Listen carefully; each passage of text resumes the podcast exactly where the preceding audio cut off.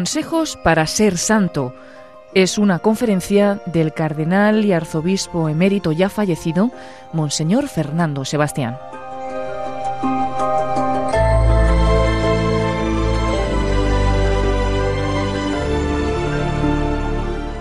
Vamos a continuar las reflexiones en torno a la exhortación del Papa Gaudete de Exultate sobre la santidad del pueblo de Dios, la santidad de los cristianos. Hoy nos toca hablar de una manera más práctica, aterrizando un poco más en nuestra vida, nuestra vida concreta, que la tenemos que situar en el hoy de la Iglesia y en el hoy del mundo, porque la Iglesia no es para sí misma, sino que la Iglesia es para el mundo. Dios es Dios del mundo entero y quiere la salvación de todos. Jesús es el Señor de la humanidad entera y quiere la salvación de todos. Si nosotros los conocemos mejor que otros, hemos tenido el don de Dios, de la fe, de, la, de una educación cristiana. Tenemos que compartir la responsabilidad de Jesús y de la Iglesia en el mundo de hoy. Digo esto porque en España, en general, en unos sitios más, en otros menos, Estamos viviendo una época, una época triste, una época de decaimiento de la fe, de decrecimiento de la fe y de un aumento nunca visto del descreimiento, del menosprecio de la religión.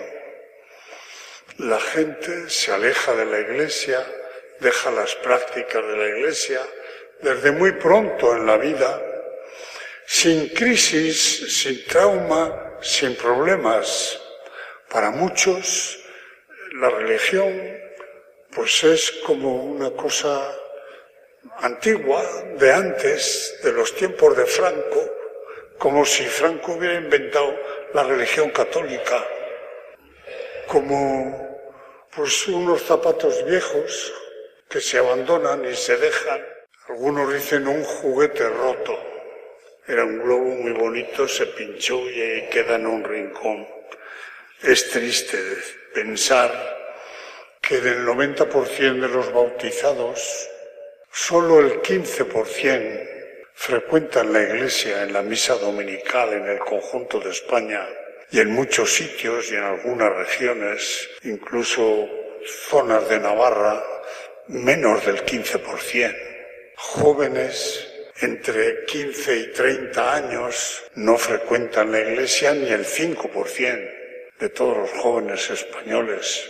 Eso es un dolor, es una pena, no porque seamos menos, sino porque la gente sin Dios no puede vivir en la verdad de su vida, no puede vivir en la plenitud de la humanidad. Por mucho que digan, no puede disfrutar de la belleza de la vida, porque la belleza de la vida está en Cristo. La vida hermosa, amable, atrayente, es la vida de Jesús. Cuanto más nos apartamos de Jesús, más sombras, más envidias, más corrupción, más crueldad, más soledad, más sufrimiento. Ya en esta vida, no nosotros no vamos a juzgar acerca de la salvación eterna de los demás, pero ya en esta vida vivir sin Jesús es una tremenda desgracia. Aparte de que la situación actual de la Iglesia, para muchos, y con razón, es un escándalo. Si pensamos que el 80% de los españoles están bautizados, ¿qué valoración hacen de su bautismo? si no pisan la iglesia, si no conocen el Evangelio de Jesús, si no tienen en cuenta los mandamientos de Jesús para vivir, si Jesús no es el maestro y el señor de su vida, ¿qué clase de cristianos son? Tiene que llegar un tiempo en que sepamos separar. Iglesia, cristianos, son los que viven, los que practican, con pecados, con debilidades, pero por lo menos con la voluntad de ajustar nuestra vida a la llamada de Jesús. Y el mundo necesita el contrapeso de una iglesia santa. Cuanto más se deteriora y se aparta de Dios la vida de los matrimonios, de las familias, bueno, de los matrimonios o no de los matrimonios, de las parejas, como ahora se dice, cuanto más se aparta de Dios, más necesitan la luz, el ejemplo, la ayuda de una iglesia santa. En esto estamos. Tenemos que aprender a situar nuestra vida en las necesidades actuales de la iglesia, que son las necesidades actuales del mundo. Cuanto más se deteriora el mundo, más santos tenemos que ser dentro de la iglesia más fervorosos, más piadosos, más diligentes, más serviciales, más misioneros. Pues vamos a ver ahora qué sentimientos tenemos que desarrollar en la vida para crecer en la santidad, para ir construyendo esta iglesia que Jesús quiere y que el mundo necesita. El Papa, en la exhortación, presenta, dice, dos sutiles enemigos de la santidad de la Iglesia. Curiosamente, el Papa se refiere a dos viejas herejías, el gnosticismo y el pelagianismo. Gnosticismo es una herejía que hacía consistir la vida cristiana en una bella teoría, una hermosa filosofía. Y parece que con bellas palabras y con hermosas teorías ya cumplimos. Y eso, dice el Papa, pasa ahora también. Muchas veces nos pagamos de tener hermosos comentarios para las cosas, pero nuestra vida no corresponde con nuestras palabras. Vivimos como todo el mundo, pero como hemos tenido una formación, una buena educación, pues sabemos lo que hay que decir en cada circunstancia. Las palabras solas no salvan, salvan los hechos, la verdad de la vida, del comportamiento. Y la otra, la otra dificultad que el Papa enumera es el pelagianismo. Pelagianismo es una herejía promovida por un monje que se llamaba Pelagio, que con la mejor voluntad de animar a los cristianos antiguos a ser santos, predicaba o enseñaba que la santidad la tenemos que construir nosotros con nuestro esfuerzo, olvidando la gracia, la primacía, la misericordia de Dios que nos precede, que nos envuelve, que nos ayuda Dice, hombre, pues si estimulaba a la gente, sí, pero cuando confiamos en nosotros mismos, estamos preparando la decepción, porque nosotros no somos capaces de santificarnos. La santidad es de Dios, la santidad nos viene de Dios, nos viene de Jesús. No la podemos crear nosotros con nuestro esfuerzo. Es una, una actitud curiosa que no es fácil de comprender. Vamos a ver si la clarificamos un poco. Pero una primera afirmación que tenemos que tener en cuenta es que la santidad es propiedad de Dios. Al propio Jesús le dijeron, Maestro, ¿qué tengo que ¿Por qué me llamas tú a mí santo? Santo es solo Dios. La santidad nos viene de Dios. Por eso la tenemos que recibir con humildad, con gratitud. ¿Os acordáis de aquella parábola del fariseo y del publicano? El fariseo se presenta en medio del templo, se planta delante del altar, gracias te doy, porque no soy como los demás hombres. Yo pago, yo doy dinero a Cáritas, yo voy a misa todos los domingos, yo no soy como los demás hombres. Y Jesús dice, este volvió a casa con sus pecados. En cambio el fariseo, que se queda atrás, que no se atreve a, entrar del todo en la iglesia, se arrodilla y dice, Señor, ten compasión de mí, que soy un pobre pecador. Jesús dice, ese volvió justificado, volvió justificado. De donde tenemos que deducir que el primer punto, el primer paso que hay que dar para entrar en el camino de la santidad es la humildad. No te creas mejor que los demás. El reconocimiento sincero, no solo de palabras, sino el reconocimiento sincero de nuestra debilidad, de nuestros defectos. No somos santos, no amamos a Dios como Él merece. No somos discípulos entusiastas de Jesús. No vivimos el Evangelio con entusiasmo.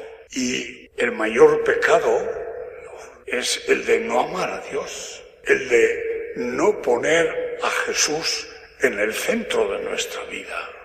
No estamos amándolo como debe, como merece.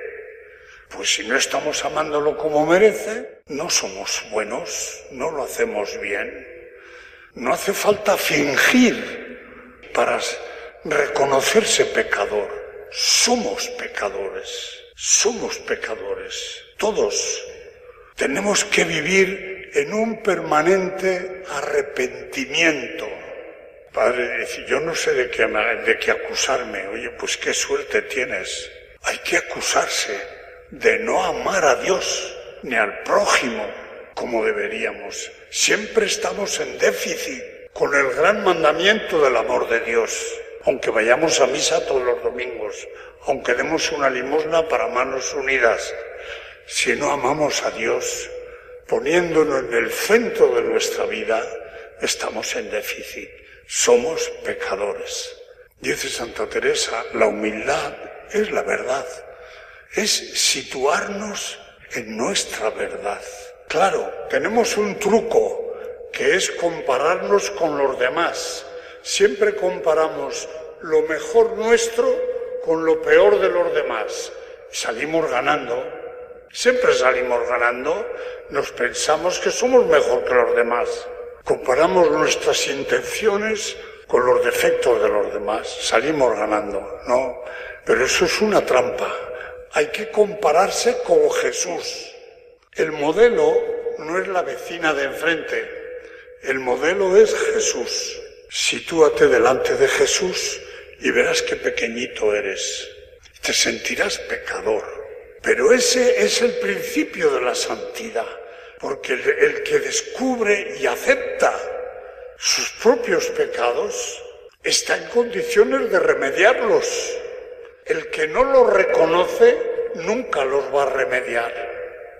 Si empezamos por reconocer nuestro déficit, ese pesar de no ser como, como querrías ser, es el primer estímulo para invocar la ayuda de Dios, porque la santidad nos viene de Dios, nos viene de Dios si la pides, si la deseas. Pero sin adelantar conceptos, cuando el Papa dice nuestros principales enemigos son el gnosticismo y el pelagianismo, son palabras un poco raras para nosotros. Eso se puede traducir en palabras más familiares, más cercanas. Los enemigos de nuestra santidad son la mundanidad. Vivimos demasiado apegados a las cosas de este mundo, al buen quedar, a la buena fama, al buen aparecer, al buen vivir, a la buena vida de este mundo al bienestar en general, al bien aparecer. No nos atrevemos a, romper con los usos del mundo. la mundanidad. Nuestra mundanidad centrada en el bienestar. Parece que es el único fin de la vida, el bienestar. El bienestar nos va haciendo ser el centro de nuestras preocupaciones. La egolatría. Vivimos en función de nosotros mismos. Somos nuestro pequeño Dios, nuestro ídolo, la egolatría. Vivimos pendientes de nosotros mismos. Y el mundo universal le hacemos girar en torno a nuestro bienestar. Y eso nos lleva a lo que el Papa Benedicto XVI dijo que era el enemigo mayor de la Iglesia en la cultura contemporánea, el subjetivismo, el relativismo. Las cosas son buenas cuando me vienen bien y son malas cuando no me vienen bien. Me apetece, no me apetece, me gusta, no me gusta. Hoy en la cultura contemporánea casi no se usa la categoría del bien ni del mal, se usa la, categoría del gusto, del bienestar, de la libertad, pero da igual que sea bueno, que sea malo, lo importante es que me venga bien a mí en este momento. Esos son nuestros enemigos. Contra esos enemigos hay que comenzar, como os decía, por la humildad, el reconocimiento de nuestros pecados, no comparándonos con el prójimo, comparándonos con Jesús, con la piedad de Jesús, con la misericordia de Jesús, con la generosidad de Jesús, siempre estamos en déficit. Así brota la humildad y el arrepentimiento. Y de la humildad y del arrepentimiento brota la oración. Señor, ten compasión de mí, que soy un pecador. Ayúdame, ayúdame a vivir más cerca de ti. Ayúdame a vivir más de acuerdo contigo, teniendo en cuenta que la oración, cuando es verdadera, es como un inicio, una preparación, una anticipación de nuestro encuentro definitivo con el Señor. En la oración hay que tener una primera, un primer esfuerzo que es situar, sentirnos en la presencia del Señor. Sabemos que el Señor está dentro de nosotros, pero no siempre lo sentimos. San Agustín dice, tú estabas cerca de mí, pero yo no estaba cerca de ti.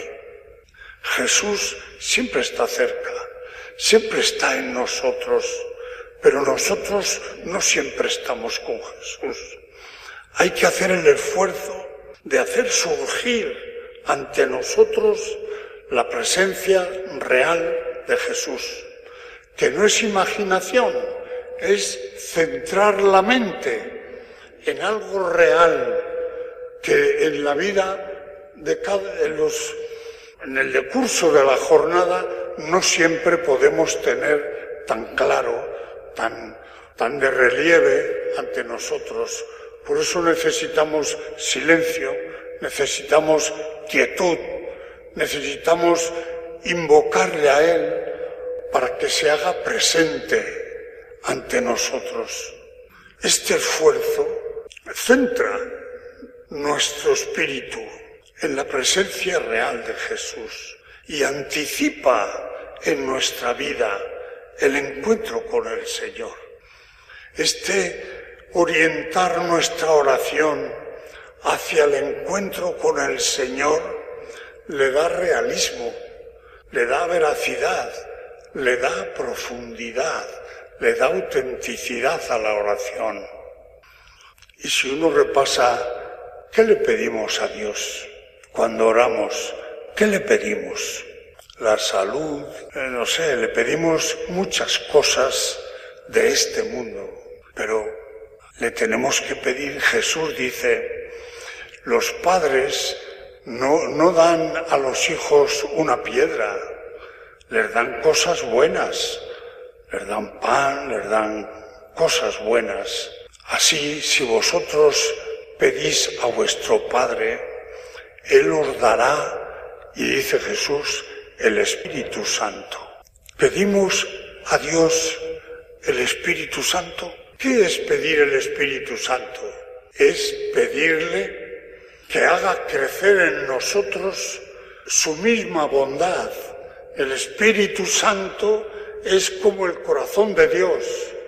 Pedirle el Espíritu Santo a Dios es pedirle que nos haga hijos suyos de verdad, con su mismo corazón, con su misma bondad, con su mismo amor, con los brazos abiertos para todos nuestros hermanos como Él.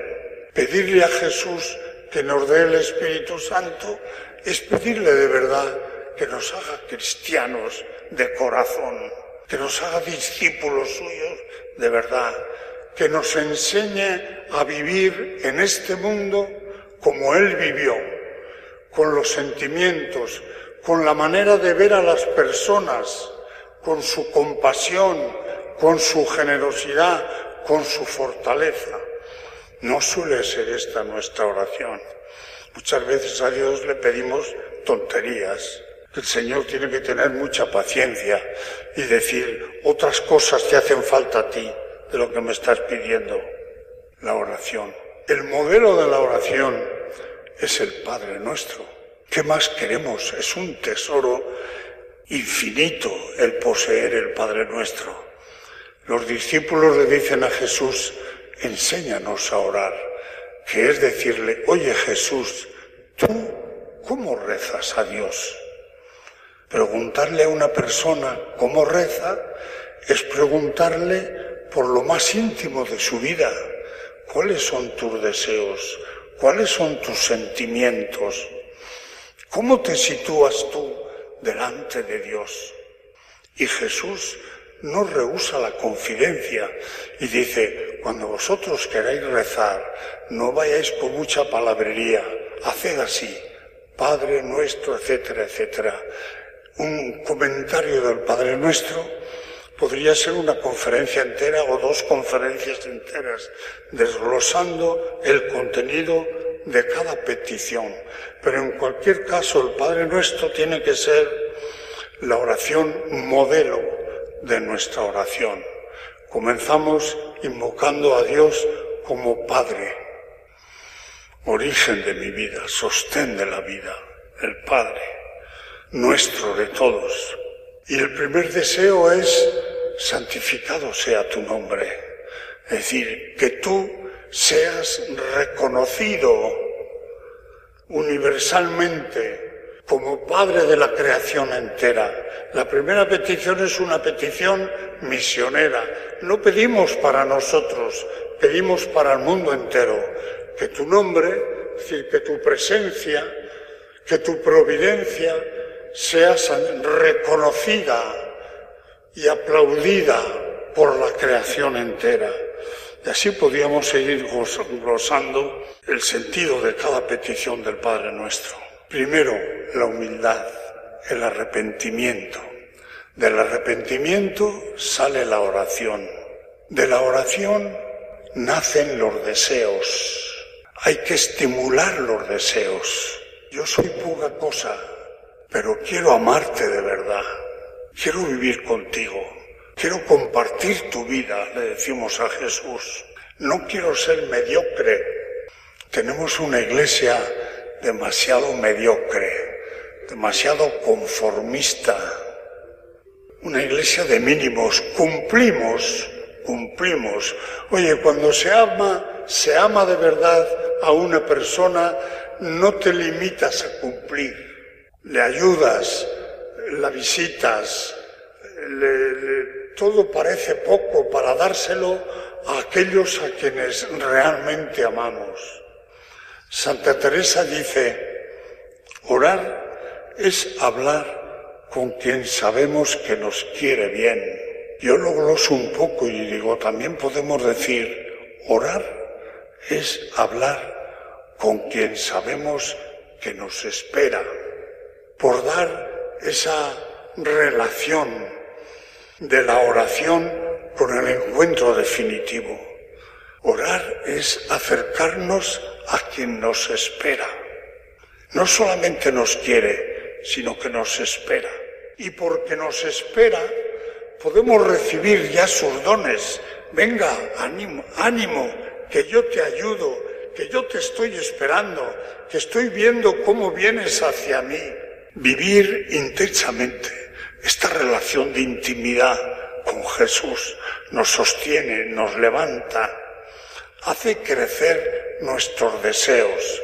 ¿Deseos de qué? Pues de estar con Él y de vivir como Él y de compartir su tarea en el mundo.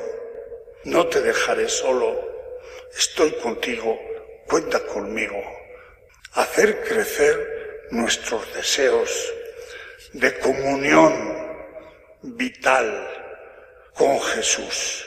Estos deseos de la comunión vital con Jesús es lo que los evangelios y San Pablo llaman la fe.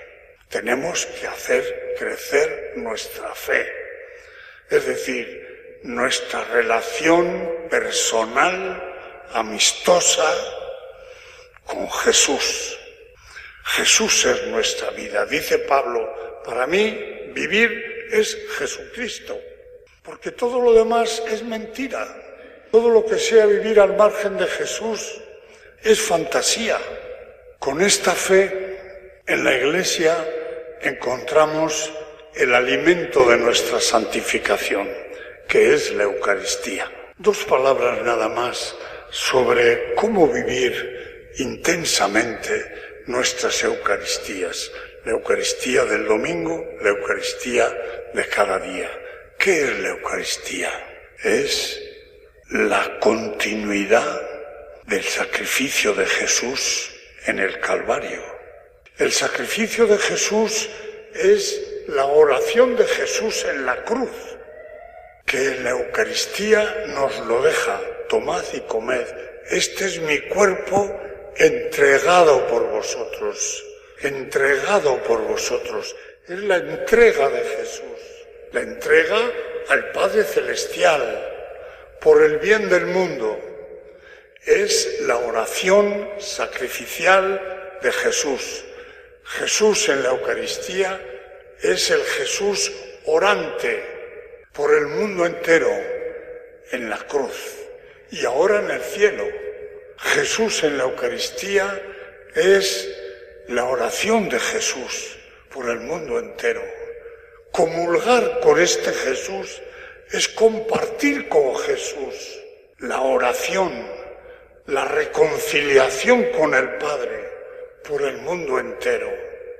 Tenemos que sentirnos como dentro del alma de Jesús, orando con Él, compartiendo con Él el reconocimiento de Dios, la adoración de Dios, la entrega de nuestra vida a Dios, el ofrecimiento de nuestra vida para el bien de los hermanos, como Jesús y como Jesús.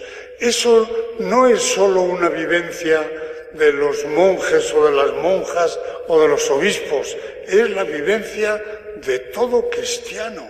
Todos tenemos el bautismo y el bautismo es compartir la muerte orante de Jesús por el bien del mundo y es compartir la vida gloriosa de Jesús por el bien del mundo.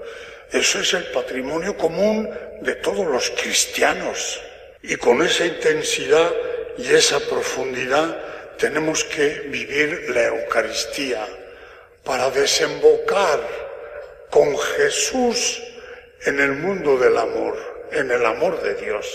Jesús, por la cruz, se ofrece a Dios y Dios lo asume y lo mete en su corazón y lo llena del amor de Dios que es el Espíritu Santo, que sostiene al mundo, que mueve al mundo, que santifica nuestra vida. El fruto de la Eucaristía es la comunión con Cristo resucitado en el amor de Dios que es el Espíritu Santo. A medida que vamos entrando en el gusto de esta vida divina que es el amor, el servicio, la apertura, la entrega por el bien de los demás, crece en nosotros la santificación. Crecer en santidad es crecer en el amor, como Dios, como Jesús. En la vida real, el matrimonio, amarse de verdad, con el amor de Jesús. El marido a la mujer y la mujer al marido. Habría menos divorcios, seguro habría menos divorcios y menos tristeza y menos amargura y menos hijos solitarios si realmente el amor que consolida el matrimonio fuera un amor impregnado del amor de Jesús, capaz de dar la vida el uno por el otro. Qué lejos está la iglesia actual de esta profundidad del misterio de Jesús.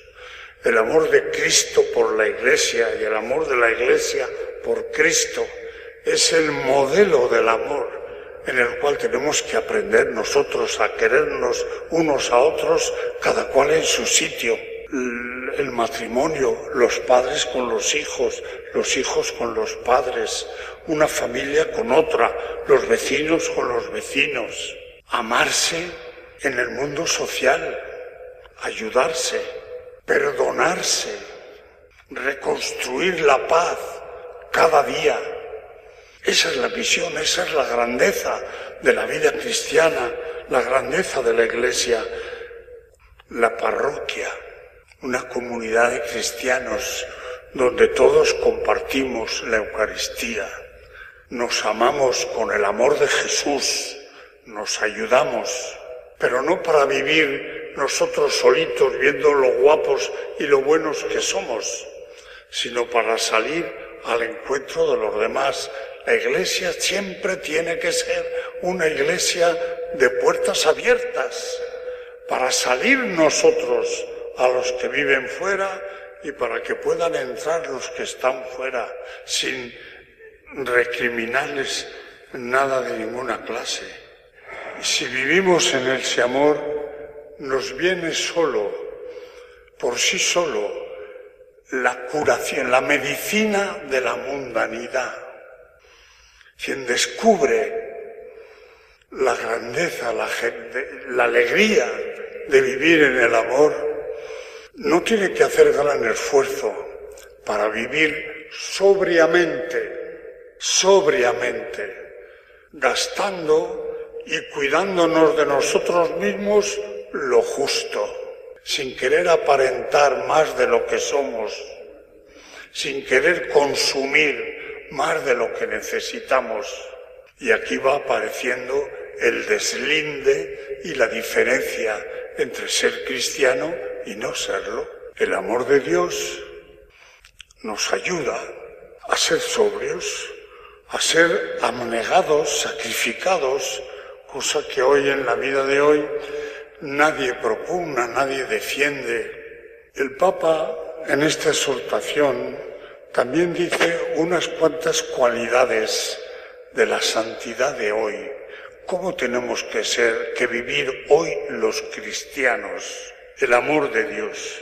Yo lo gloso un poco y digo, primero, con serenidad, con tranquilidad. Somos diferentes, pero no tenemos que tener complejos. No somos menos que los demás. Al revés. Tenemos que tener la conciencia de que podemos ir por la vida pisando fuerte, porque estamos en la verdad. Hay que perder el complejo de decir, no, nosotros humilditos, acurrucaditos en un lado, que no. Tenemos que tener más confianza en nosotros mismos no por nosotros mismos, sino por Jesús. Jesús es la verdad. Y yo como discípulo de Jesús estoy en la verdad.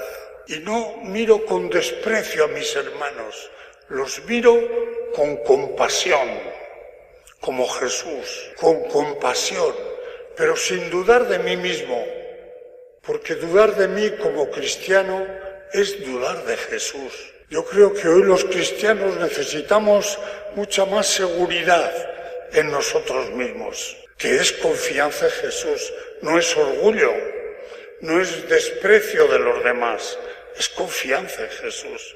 Estamos en la verdad. El mundo es el mundo de Dios, como Dios lo quiere. Un mundo sin Jesucristo es una ficción, es una mentira. El mundo no es un mundo sin Jesús. El mundo es un mundo centrado en Jesús y lo demás son fantasías. El mundo no es un mundo sin Dios. El mundo es un mundo que nace del corazón de Dios. Y los que piensan que es otra cosa, pues están pensando en una fantasía. Se van a llevar un chasco cuando después de la muerte se encuentre con Dios. Anda, pues es verdad que tú estás aquí. Pues claro, estoy aquí. Soy el creador del mundo, tu creador. Tenemos que tener esa seguridad, porque esa seguridad nos dará fortaleza y nos dará también misión, espíritu misionero. Si os fijáis, en las curaciones de Jesús sale muchas veces la palabra compasión. Jesús tuvo compasión de la gente, porque estaban como ovejas sin pastor. ¿Cómo están nuestros jóvenes? ¿Cómo están muchos adultos? ¿Cómo hay tanta gente que está como ovejas sin pastor, sin rumbo, en, un mar de dudas y de amarguras y de, soledad? Tenemos que salir al encuentro. Confianza. No nos va a faltar la gracia de Dios. Ayer me decía uno de vosotros, nos ha puesto el listón muy alto. Digo, no, no, no, yo no he puesto nada. Lo pone el Señor. Pero es que además Él viene a cogernos de la mano. Él nos lleva de la mano. El sentimiento fundamental de nuestra vida tiene que ser la confianza para comenzar de nuevo cada día, invocando, pidiendo, deseando, arrepintiéndonos, comenzando de nuevo, porque el Señor nunca falla. El Señor siempre está a nuestro lado. La confianza en el Señor es el sentimiento que nos tiene que sostener cada día. Y en este trabajo, María es nuestro modelo. Hágase en mí según tu voluntad. ¿Qué cosa más grande podemos desear que ser como Dios quiere que seamos? Hágase en mí según tu voluntad, no según la mía. Jesús, Dios, nos ve mucho más grandes de lo que nos vemos nosotros. Jesús quiere que seamos más importantes de lo que queremos nosotros. Tenemos que intentar vivir según la voluntad de Dios, no la nuestra, porque Dios nos hace más grandes de lo que nosotros podemos pensar. Segundo, haced lo que Él os diga. Tenemos que acostumbrarnos a compartir con Jesús nuestros planes, nuestros deseos, nuestro comportamiento, adivinar la mirada de Jesús sobre nosotros cada día. El Señor, vamos bien, he hecho bien esto, he respondido bien, he acudido a donde tenía que acudir, esta semana he vivido de verdad contigo como tú querías. Y luego María estaba junto a la cruz. En los momentos de soledad de Jesús, entonces es cuando hay que estar con Él. Por eso y con esto termino. En los momentos de debilidad de la Iglesia, en los momentos en que el mundo y nuestros propios familiares dejan solo a Jesús, entonces es cuando hay que estar con Él. el último pensamiento es decir, crecer en la santidad, crecer en el amor, es también crecer en la responsabilidad.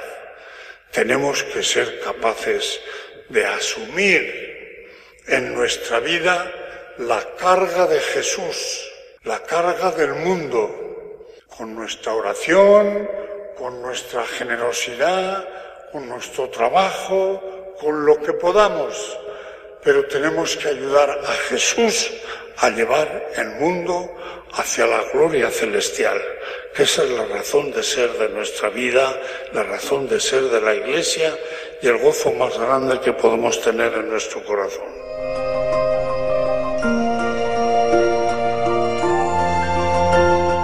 Han escuchado en Radio María esta conferencia titulada Consejos para ser santo. Fue impartida por el cardenal y arzobispo emérito, ya fallecido, Monseñor Fernando Sebastián.